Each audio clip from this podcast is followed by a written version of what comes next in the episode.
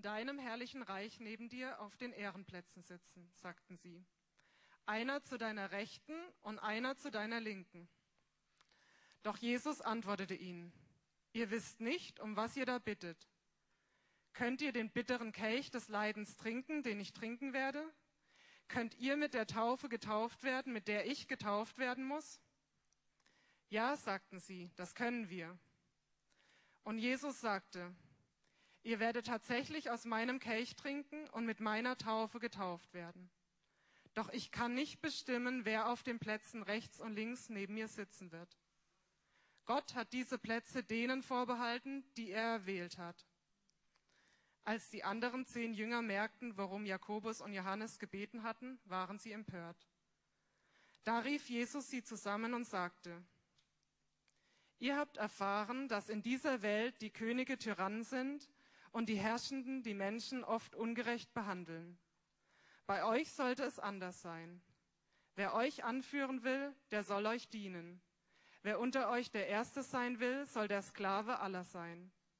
Selbst der Menschensohn ist nicht gekommen, um sich dienen zu lassen, sondern um anderen zu dienen und sein Leben als Lösegeld für viele Menschen hinzugeben.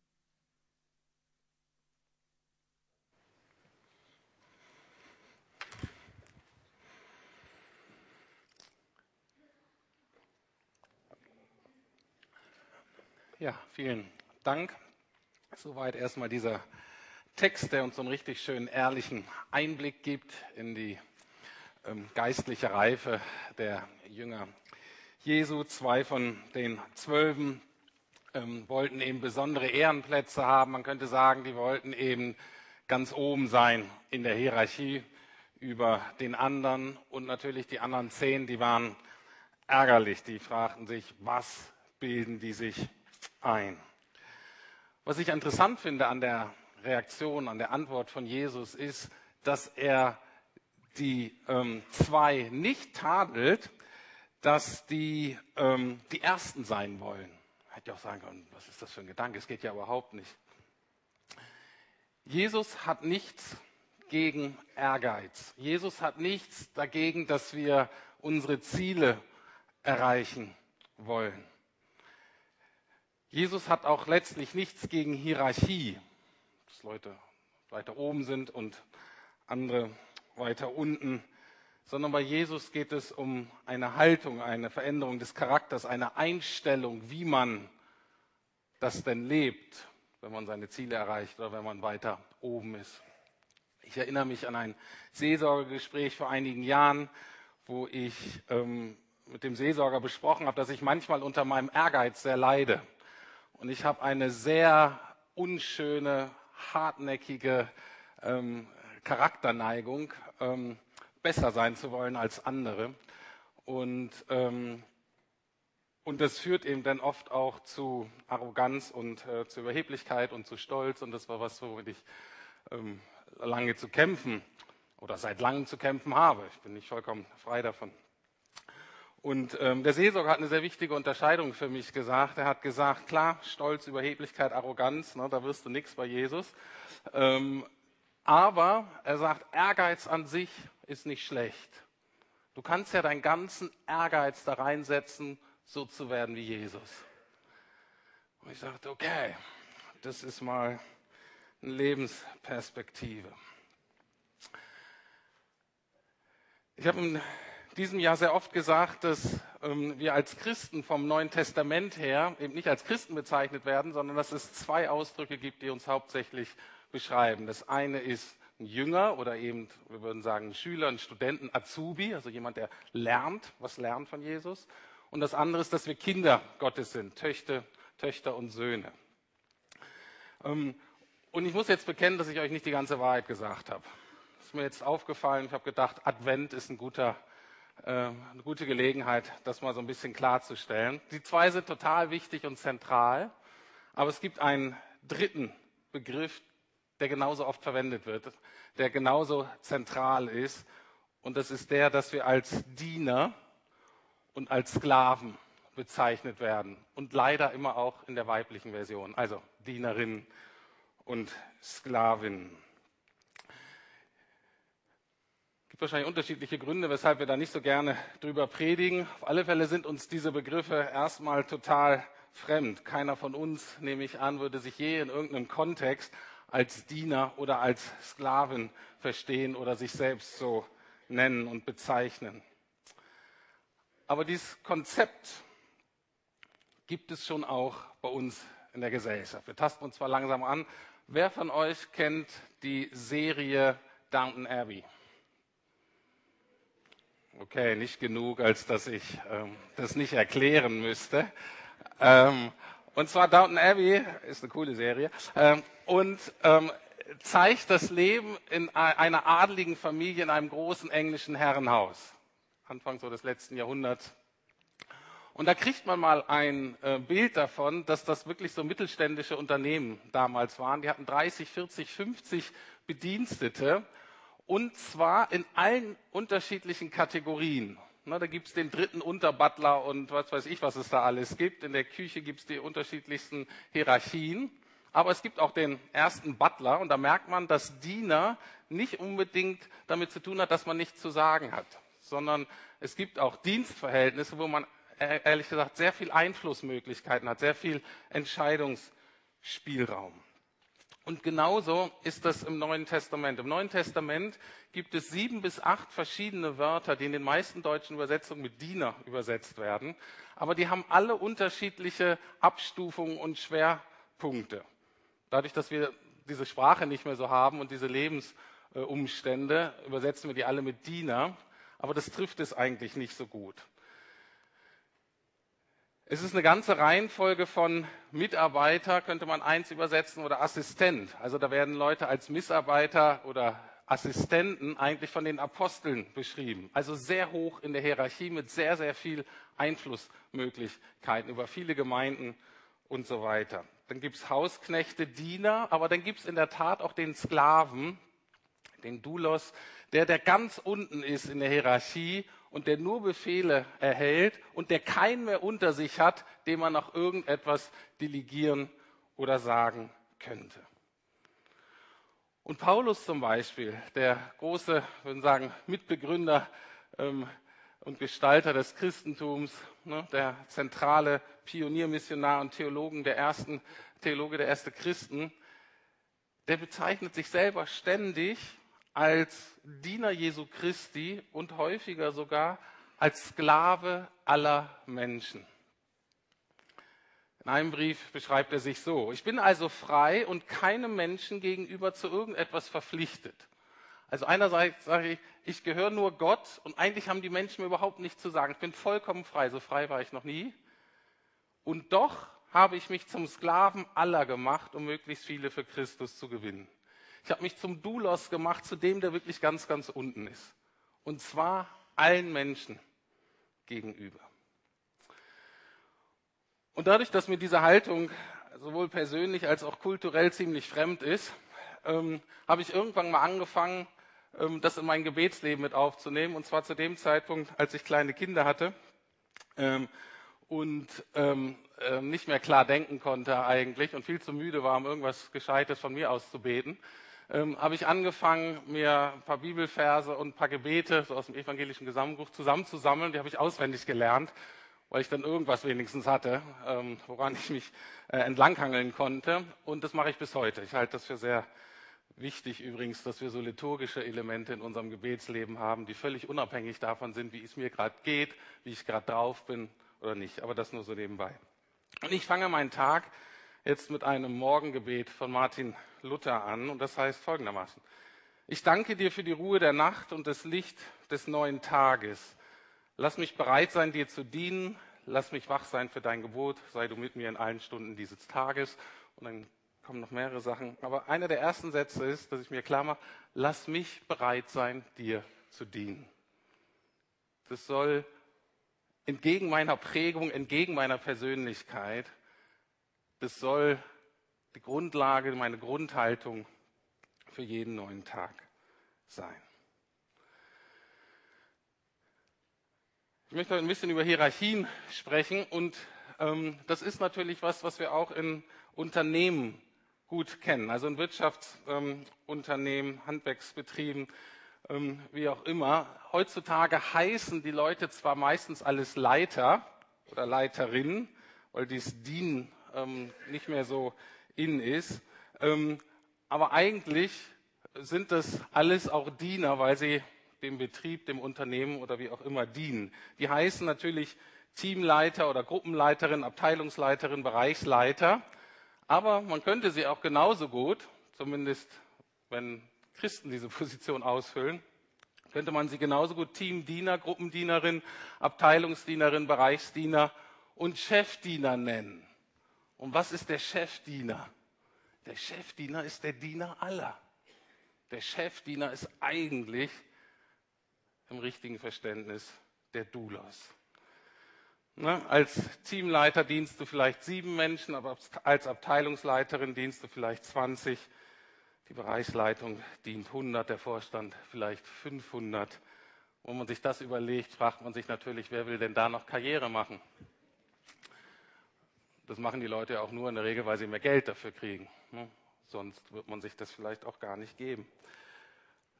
In der Politik kennen wir das noch da wurden die Staatsdiener, die heißen halt Minister, und das ist wirklich von diesem Verständnis her, es kommt aus dem Lateinischen und Französischen, von Diener. Das sind Diener und es ist immer gut, wenn die Leute da oben sich so verstehen. Das so als Einleitung, als Hinführung zu diesem Thema, was uns doch kulturell wahrscheinlich etwas fremd ist. Und ich möchte jetzt auf folgende Dinge eingehen. Ich möchte zeigen, dass dieser Aspekt von Leitung und Dienst, dass man ähm, das Gleiche praktisch sagen kann, egal ob man von oben kommt in der Hierarchie oder von unten. Wenn man eher von Leitung spricht, Leitung im Sinne Jesu ist immer dienende Leitung und Dienst soll immer oder kann immer königlicher Dienst sein. Und ich glaube, dass das wirklich eine Antwort ist auf eine große menschliche Tragödie. Und dass es eine echte Hilfe ist, egal ob du dich oben in der Hierarchie befindest oder unten.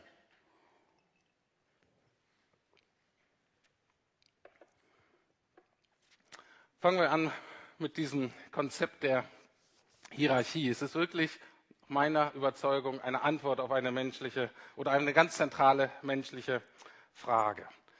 Hierarchie hat ja per Definition das Problem, dass einige Leute drüber sind und andere darunter. Und das bedeutet auch immer, dass es dann Unterschiede gibt zwischen diesen Menschen. Und allein diese Tatsache führte, weil wir Menschen eben oft so sind, wie wir sind, bis heute zu total viel Not in der Welt. Ne? Hierarchie bedeutet nicht nur Misstrauen und Missverständnisse, weil wir unterschiedlich sind, weil man unterschiedliche Bedürfnisse hat, sondern es führt eben zu Machtmissbrauch, zu Erniedrigung, zu Ausbeutung.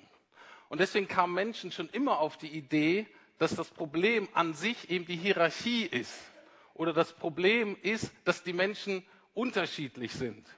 Und wenn wir es schaffen würden, diese Unterschiede im Kern auszuradieren, verschwinden zu lassen, dann hätten wir den Himmel auf Erden. Dann wird es wirklich besser sein.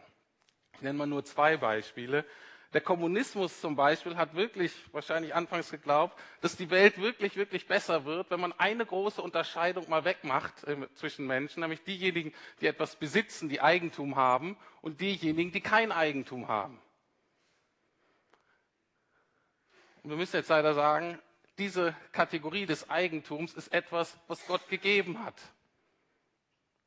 Und wenn man das wegnimmt, wenn man sagt, das Leben ist besser ohne, dann wird das Leben schlechter.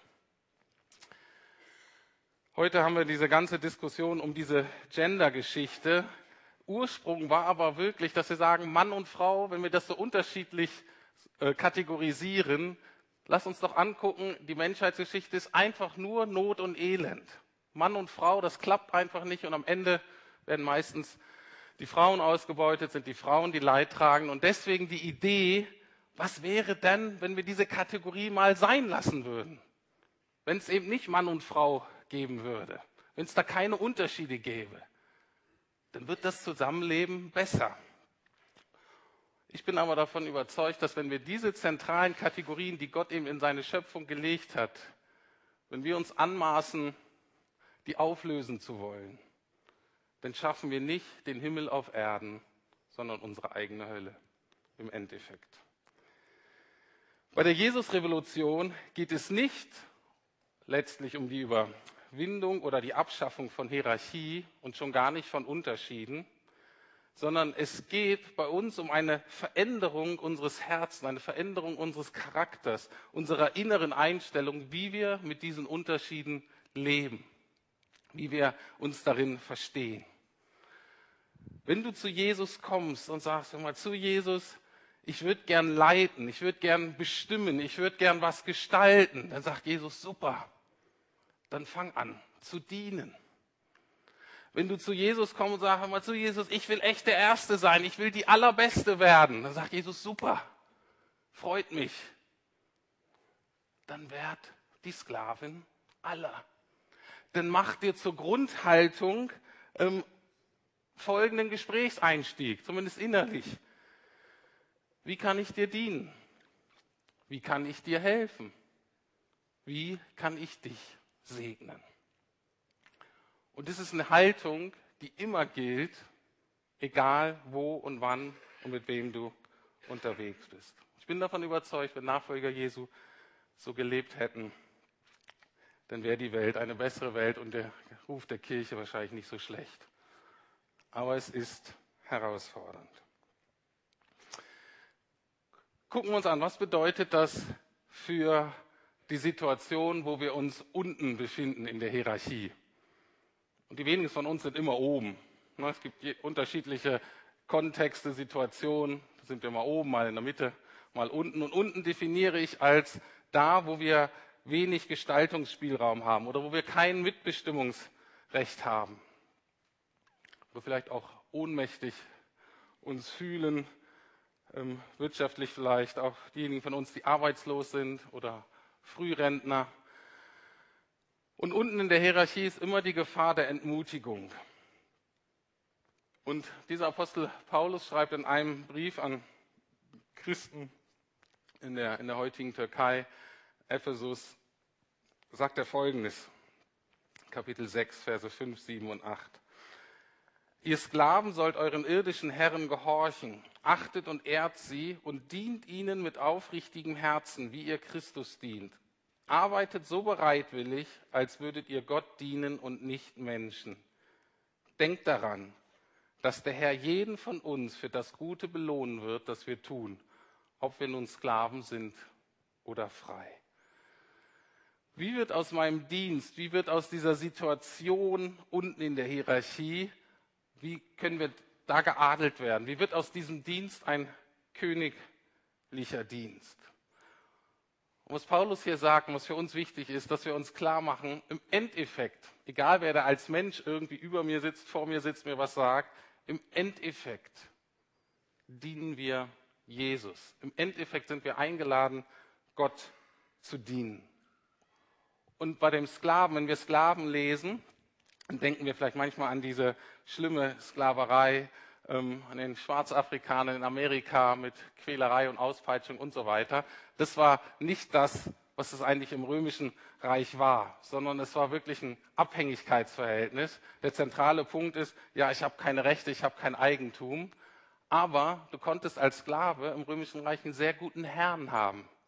Und den ging es dir eigentlich wirklich gut. Und das ist das, was Paulus sagt, ist, Erinnert euch dran, wie euer Herr ist und er ist wirklich gut. Ihr dient einem guten Herrn, einen, der dich sieht, einen, der dich liebt, einen, der dich versteht, auch in deiner Situation, in der du jetzt gefühlt da unten bist. Und mir ist es wichtig, dass es eben nicht nur für, für jetzt für die Arbeit gilt, natürlich gilt es auch für die Arbeit, also ne, ein Lohnverhältnis oder deinen Job, aber es ist eine innere Haltung in jedem Lebenskontext. Das gilt besonders für die Familie. Das gilt für auch ehrenamtliche Tätigkeiten, vielleicht wenn du dich irgendwo engagierst. Wenn du das mit dieser Haltung machst, Jesus gegenüber, dann, und das ist der nächste Punkt, den Paulus sagt, dann erwartet dich eine Belohnung. Denn erwartet dich im nächsten Leben in Gottes Herrlichkeit eine Belohnung, die so großartig ist, dass es sich lohnt, dafür in diesem Sinne zu dienen. Hier in dieser Welt gibt es sehr große Unterschiede zwischen uns, was wir verdienen, was wir nicht verdienen. Einen sind ärmer, die anderen sind reicher. Jesus sagt hier, im Endeffekt, egal ob du Sklave oder Freier bist, wenn du in dieser Haltung das tust, Menschen so begegnest, dann kriegst du eine wunderbare Belohnung. Diese Ansicht, diese Überzeugung wurde oft als Jenseitsvertröstung belächelt. Ähm, ich halte sie für biblischen Realismus. Soweit, wenn wir unten sind in der Hierarchie. Was ist, wenn wir oben sind in der Hierarchie? Und da ist immer die Gefahr des Stolzes. Und interessanterweise sagt Paulus, eben die oben sind, genau das Gleiche. Und noch ein Vers mehr. Ich lese nochmal Vers 8 in Epheser 6. Denkt daran, dass der Herr jeden von uns für das Gute belohnen wird, das wir tun, ob wir nun Sklaven sind oder frei. Und genauso sollt auch ihr Herren eure Sklaven behandeln. Droht ihnen nicht, sondern denkt immer daran, dass ihr beide denselben Herrn im Himmel habt, der keinen Menschen bevorzugt. Das braucht lange, bis das wirklich in uns landet.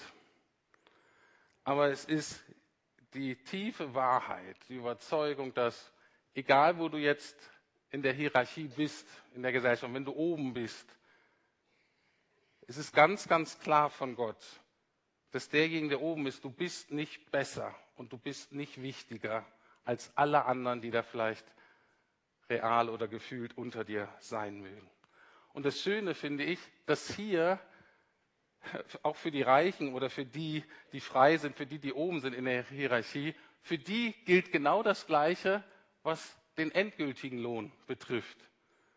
Er sagt, hier habt ihr jetzt mehr Geld, hier geht es euch vielleicht besser, aber das ist eine Warnung, verspielt nicht euren wunderbaren Lohn im Himmel, wenn ihr in dieser Welt reich werdet oder oben in der Hierarchie anlandet, in der Art und Weise, die Jesus nicht vorgelebt hat und die Jesus nicht gut geheißen hat. Das bringt euch nichts. Jesus drückt das mal anders aus. Er sagt, ihr könnt hier gerne frommen Zirkus machen und ihr könnt auch gerne so leben, dass ihr Anerkennung hier von Menschen gekriegt, dass ihr reich werdet hier. Und er sagt, genießt das. Das ist der einzige Lohn, den ihr haben werdet. Später kriegt ihr nichts mehr. Jesus sagt nicht, ihr kriegt hier nicht, doch ihr kriegt es, aber ihr kriegt eben nicht mehr. Und Paulus sagt, hey, da ist mehr. Da ist mehr als das, was hier ist verspielt es nicht. Und ich bin davon überzeugt, wenn wir das schaffen, sowohl unten mit einer Haltung des königlichen, geadelten Dienstes zu leben und diejenigen, die oben sind, mit einer dienenden Leiterschaft, einer Haltung der Demut, mit der tiefen Überzeugung, dass hier keiner besser oder wichtiger ist, dann macht es, glaube ich, echt Spaß, zusammenzuleben als Menschen. So kann man gut zusammenleben. In der Gemeinde, aber natürlich auch in der Gesellschaft. Was bedeutet das jetzt ganz praktisch für uns als Gemeinde, dieser Aspekt des, der dienenden Leiterschaft oder des königlichen Dienstes? Ich könnte viel sagen, noch ein paar Beispiele.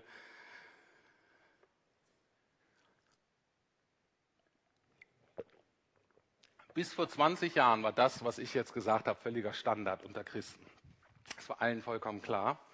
Und irgendwann hatte jemand, ähm, ich glaube, ich weiß auch wer, aber ich sage es nicht, ähm, die ähm, geniale Idee, dass er das Gabenprinzip neu entdeckt hat und gesagt hat, vielleicht ist das schon 30 Jahre her, ähm, äh, und, ähm, und er sagte, wir dienen nur dann richtig gut und effektiv und erfüllt, wenn wir ähm, in dem dienen, was unserer Gabe, Begabung entspricht. Dahinter ist die Idee, dass wir sagen, Gott hat jeden von uns besonders ausgerüstet, besonders begabt. Und wenn wir nach unserer Begabung leben und das einbringen, dann wird der Dienst noch viel besser. Und deswegen sollten wir immer gucken und sagen, Mensch, ja, wie ist denn meine Gabe und mich da einbringen? Und das ist auch total super und total richtig. Das Problem ist nur, dass seit knapp 20 Jahren viele Leute die vollkommen falschen Schlüsse aus dieser Wahrheit ziehen, dass sie nämlich sagen, solange ich meine Gaben nicht kenne und nicht wirklich in meinen Gaben bin, dann diene ich auch nicht. Und das ist völlig falsch. Er sagt, du dienst immer.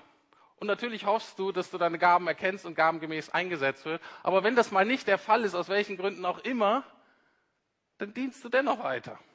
Dann guckst du, wo du helfen kannst, guckst du, wo du unterstützen kannst.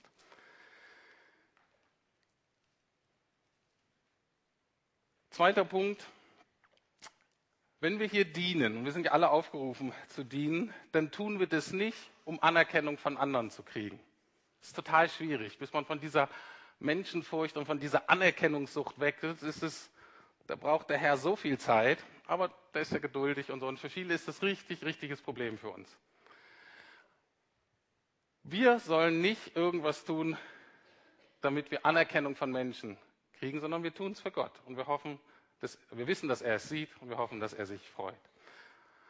Aber das heißt nicht, dass diejenigen von uns, die von diesem Dienst profitieren, dass wir keine Anerkennung ausdrücken sollen. Also, diejenigen, die dienen, deren Aufgabe ist es, nicht nach Anerkennung zu suchen und nach Wertschätzung. Denen aber, die gedient wird, die sollen Wertschätzung und Anerkennung ausdrücken. Okay? Wir sind immer gefordert, wenn wir dienen und wenn uns gedient wird.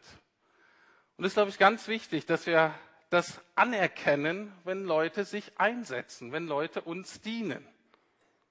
Und dass wir das mit Wertschätzung und nicht hauptsächlich mit Kritik oder Nörgelei oder so ähm, uns so bedanken. Ganz praktisch, wenn die Musik dir hier nicht gefällt, weil sie zu laut, zu leise oder schräg ist, dann geh bitte nicht, zumindest zu diesen Technikern da, die uns den, bei der Technik dienen und viel Zeit reinsetzen und sagen, was machst du denn da oder machst anders. Nein, geh hin und sag danke, dass du es machst. Wir danken dir so, dass du uns allen dienst. Das heißt nicht, dass wir keine Feedback-Kultur haben wollen, aber die Kritik geht dann nicht an die Menschen und schon gar nicht an jüngere Menschen und schon gar nicht an neue Menschen, sondern die Kritik geht oder Verbesserungsvorschläge oder Feedback geht an den Dienstbereichsleiter. Und wenn ihr nicht wisst, wer der Dienstbereichsleiter ist, dann geht es an die Gemeindeleitung oder an uns Pastoren. Wenn du da beim Kaffee stehst und da in der Schlange bist und du wirklich die Überzeugung bist, diese Kaffeemaschine ist zu langsam, dann lass deinen Frust bitte nicht an der jungen Dame aus, die da steht und dir dient und den Kaffee macht sondern zu der sagst du bitte Danke und wertschätzt die und sag, wow, du setzt dich, deine Zeit, deine Energie setzt du ein, damit ich einen Kaffee habe. Vielen Dank. Über die Kaffeemaschine können wir reden, aber nicht mit der da, äh, Jungen, sondern an die Dienstbereichsleiterin oder an die Leitung und so weiter. Okay, und ich könnte jetzt noch viele Beispiele nennen. Eins noch, Silvesterparty. In dieser Welt ist es so, ich verdiene mein Geld. Gott ist da vielleicht auch noch irgendwo, aber ich verdiene mein Geld. Ich kaufe mir ein Ticket und dann kaufe ich mir damit alle Dienstleistungen des Abends ein. Okay? Ich habe jetzt das Recht, bedient zu werden. Nicht so im Hause Gottes. Und es gilt jetzt nur für diejenigen, die sich zur Lukasgemeinde zählen. Wenn du nicht zur Lukasgemeinde gehst, kannst du jetzt weghören. Aber wenn du sagst, ich gehöre zur Lukasgemeinde, ich bin vielleicht sogar Mitglied oder zumindest meine Gemeinde, und du kommst zur Silvesterparty, musst du immer dir bewusst machen, dass du gleichzeitig immer zwei Personen bist. Auf der einen Seite bist du Ehrengast. Und du darfst dich so fühlen als Ehrengast und darfst alles genießen, was die Leute da vorbereitet haben. Aber gleichzeitig bist du Gastgeber und Gastgeberin.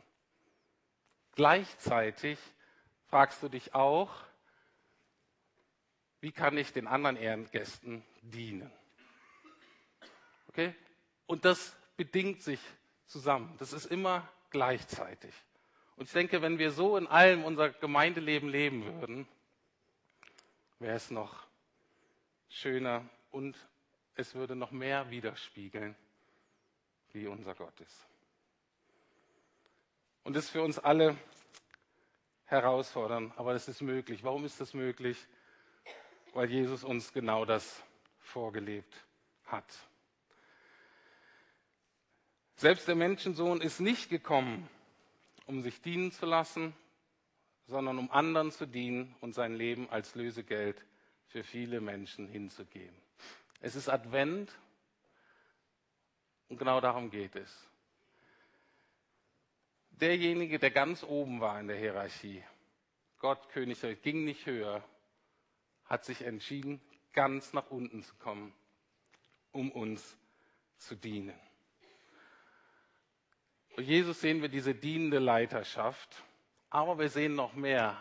Selbst als er ganz, ganz unten war, selbst als er ähm, am Ende seines Lebens gequält, gefoltert, bespuckt, beschämt und ausgelacht wurde, ganz, ganz unten, hat er den Menschen immer noch weiter gedient.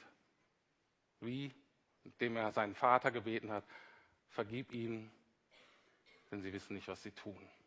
Also auch noch ganz unten hat er nicht seine Würde verloren, sondern hat weiter den anderen gedient. Wie ist es möglich? Es ist möglich, weil Jesus immer wusste, wem er letztlich dient. Nämlich seinem Vater, der ihn sieht, der ihn liebt, der dabei ist.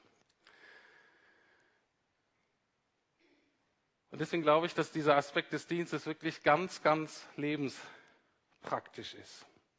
Und wenn ich so drüber nachdenke, ich glaube, es hat, dieser ganze Dienstaspekt hat drei Herausforderungen für uns, je nachdem, wie wir gestrickt sind. Die eine Herausforderung dieser Dienstbetonung, und ich sage, das ist kein Nebenaspekt. Es ist unsere Kernidentität, wenn wir Jesus nachfolgen. Warum? Weil das seine Kernidentität war. Also eine der Kernidentitäten. Die eine Herausforderung ist für diejenigen für uns, die lieber eine ruhige Kugel im Leben schieben. Für die Chiller. Für die, die es gern bequem haben. Und in mir ist auch ein großer, wirklich großer Teil davon. Und ich glaube, wir werden nur dann verändert zu Menschen des Dienstes, wenn wir verstanden haben, dass Jesus wirklich für uns auf diese Welt gekommen ist. Arm, hilflos, kalt, hungrig, verfolgt. Und dass er starb für uns wie ein Verbrecher. Und das müssen wir immer wieder aufnehmen und sagen, wenn Jesus mir so gedient hat, okay, dann übergebe ich ihm mein Recht auf ein angenehmes, bequemes Leben. Dieses Recht muss ich abgeben. Das gebe ich dir, Gott. Und ich vertraue dir darauf, dass du mir was viel Besseres zurückgibst. Gibt aber die anderen von uns, das sind nicht die Chiller, das sind die Übergewissenhaften, das sind die Gestressten, das sind die, die ähm, ein Bedürfnis von anderen schon, ähm, schon erkennen und spüren, bevor der andere das überhaupt ausgedrückt hat. Und wenn man bei denen den Dienst betont, dann ist das sofort Überforderung oder so eine ganze Geschichte von Ausnutzung, weil sie keine Grenzen ziehen können und so weiter. Und auch da ist genau das Gleiche diese Überzeugung, wie wird der Dienst verändert, wie wird der Dienst geadelt, indem ihr wisst, letztlich dient ihr nicht Menschen, sondern letztlich dient ihr eurem liebenden Vater im Himmel. Und er wird euch nicht überfordern und da kann man auch Grenzen setzen, da kann man auch den Sabbat feiern, da kann man auch mal sagen, es ist genug ähm, und das kann man lernen. Aber der Kern ist wirklich, dass ich weiß, dass Gott mich sieht und dass er mich wirklich liebt und dass er bei mir ist. Und ich möchte schließen mit einem ähm, dritten Aspekt des Dienstes. Vielleicht, wenn man Dienst eher oben in der Hierarchie versteht. Verbunden mit dem Dienst, mit der dienenden Leiterschaft ist die Last der Verantwortung. Wenn wir das richtig verstehen, ist, je höher du sozusagen in der ähm, Hierarchie aufsteigst, menschlich gesehen, steigst du einerseits tiefer in die Hierarchie innerlich ab, aber es kommt damit eine größer werdende Verantwortung. Und da ist es, dass jeder, jede von uns in so einer Position, ganz besonders vielleicht auch als Eltern, ähm, uns so Sorgen machen für unsere Kinder, aber auch im beruflichen Kontext, in der Familie, bei Freunden, diese Last der Verantwortung und da zu lernen, diese abzugeben und zu merken, ich diene jetzt den Menschen, ich diene Gott, aber im Endeffekt die tiefste Realität bleibt, dass Jesus uns dient, dass Jesus mir und dir dient. Und das finde ich absolut, ähm, ja, eigentlich unglaublich, aber es ist wahr. Und für mich, das ist vielleicht jetzt ein bisschen pastoral gefärbt, ich hoffe, ihr könnt dennoch was anfangen. Für mich, ich habe euch das Bild schon mal gezeigt vor ein paar Jahren, ähm, diese Last der Verantwortung, dieses mir erlauben, dass Jesus mir dient, ist in diesem Vers und in diesem Bild zusammengefasst. Ähm, ist ein Vers aus dem Alten Testament. Da steht, dass Gott wird seine Herde weiden, wie ein Hirte, die Lämmer wird er im Arm tragen und sie auf seinem Schoß halten, die Mutterschafe wird er freundlich leiten. Was heißt es? Ähm, hier geht es eigentlich darum, dass es einen Hirten gibt. Und mit Hirte meine ich jetzt nicht nur Pastor, ist natürlich die Übersetzung, sondern wo du verantwortlich bist, sowohl für die Schafe und für die Lämmer. Und das teilweise eben eine große Verantwortung sein kann. Und Jesus dir aber anbietet, ich bin der Oberhirte. Ich trage sie alle. Ich trage die Lämmer, ich trage die Mutterschafe und ich trage sogar den Hirten. Und deswegen für euch jetzt zum Abschluss der Predigt, guckt euch vielleicht dieses Bild an und überlegt mal, wie Jesus dir dienen kann, was die Last auch ist, ähm, was die Schafe, was die Lämmer sind in deinem Leben, vielleicht deine Kinder oder andere Menschen, die irgendwie von dir abhängig sind, die getragen werden müssen. Das sind so die Mutterschafe, die oder du selber der Kategorie, was könnte der Hirte sein? In welchen Situationen bist du? Hast du so eine Hirtenverantwortung? Trägst du die Last der Verantwortung? Ähm, und dass du Jesus erlaubst zu sagen, ja, ich merke, dass mir das eigentlich alles zu viel wird. Aber ich akzeptiere, dass du mir dienst und dass du mich trägst und all die anderen Dinge, die mir am Herzen sind. Zwei Minuten still oder sagen wir eine Minute und dann bete ich zum Abschluss.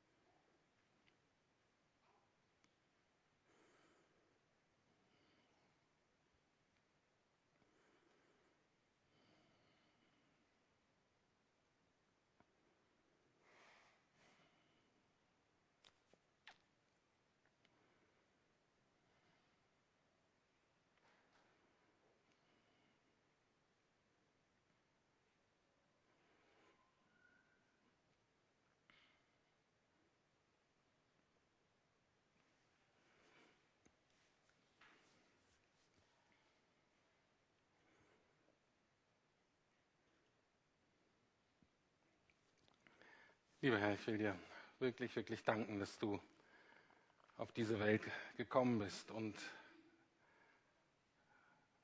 so unmissverständlich gezeigt hat, wie, ähm, wie du den Sieg erringst, wie du deine Leiterschaft ausübst, dass du als Gott Kind und Sklave geworden bist und dafür, dafür danken wir dir. Und wir danken dir, dass du letztlich gekommen bist, uns zu dienen, uns zu befreien, uns zu adeln, uns zu erneuern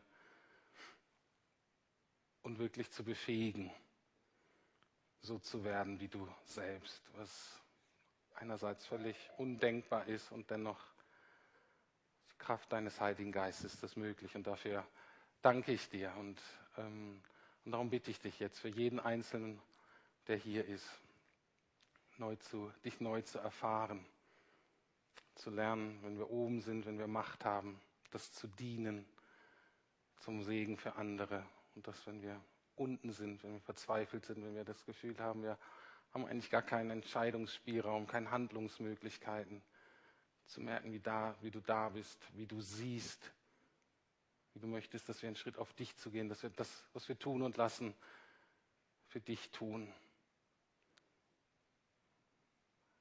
Und wir danken dir, dass wir eben beides sind, in rechter Weise gedemütigt und klein vor dir und in, zum gleichen Moment, in, in gleicher Weise so geehrt und geadelt und gewürdigt und so frei wie sonst nie. Hab du Dank dafür, Herr.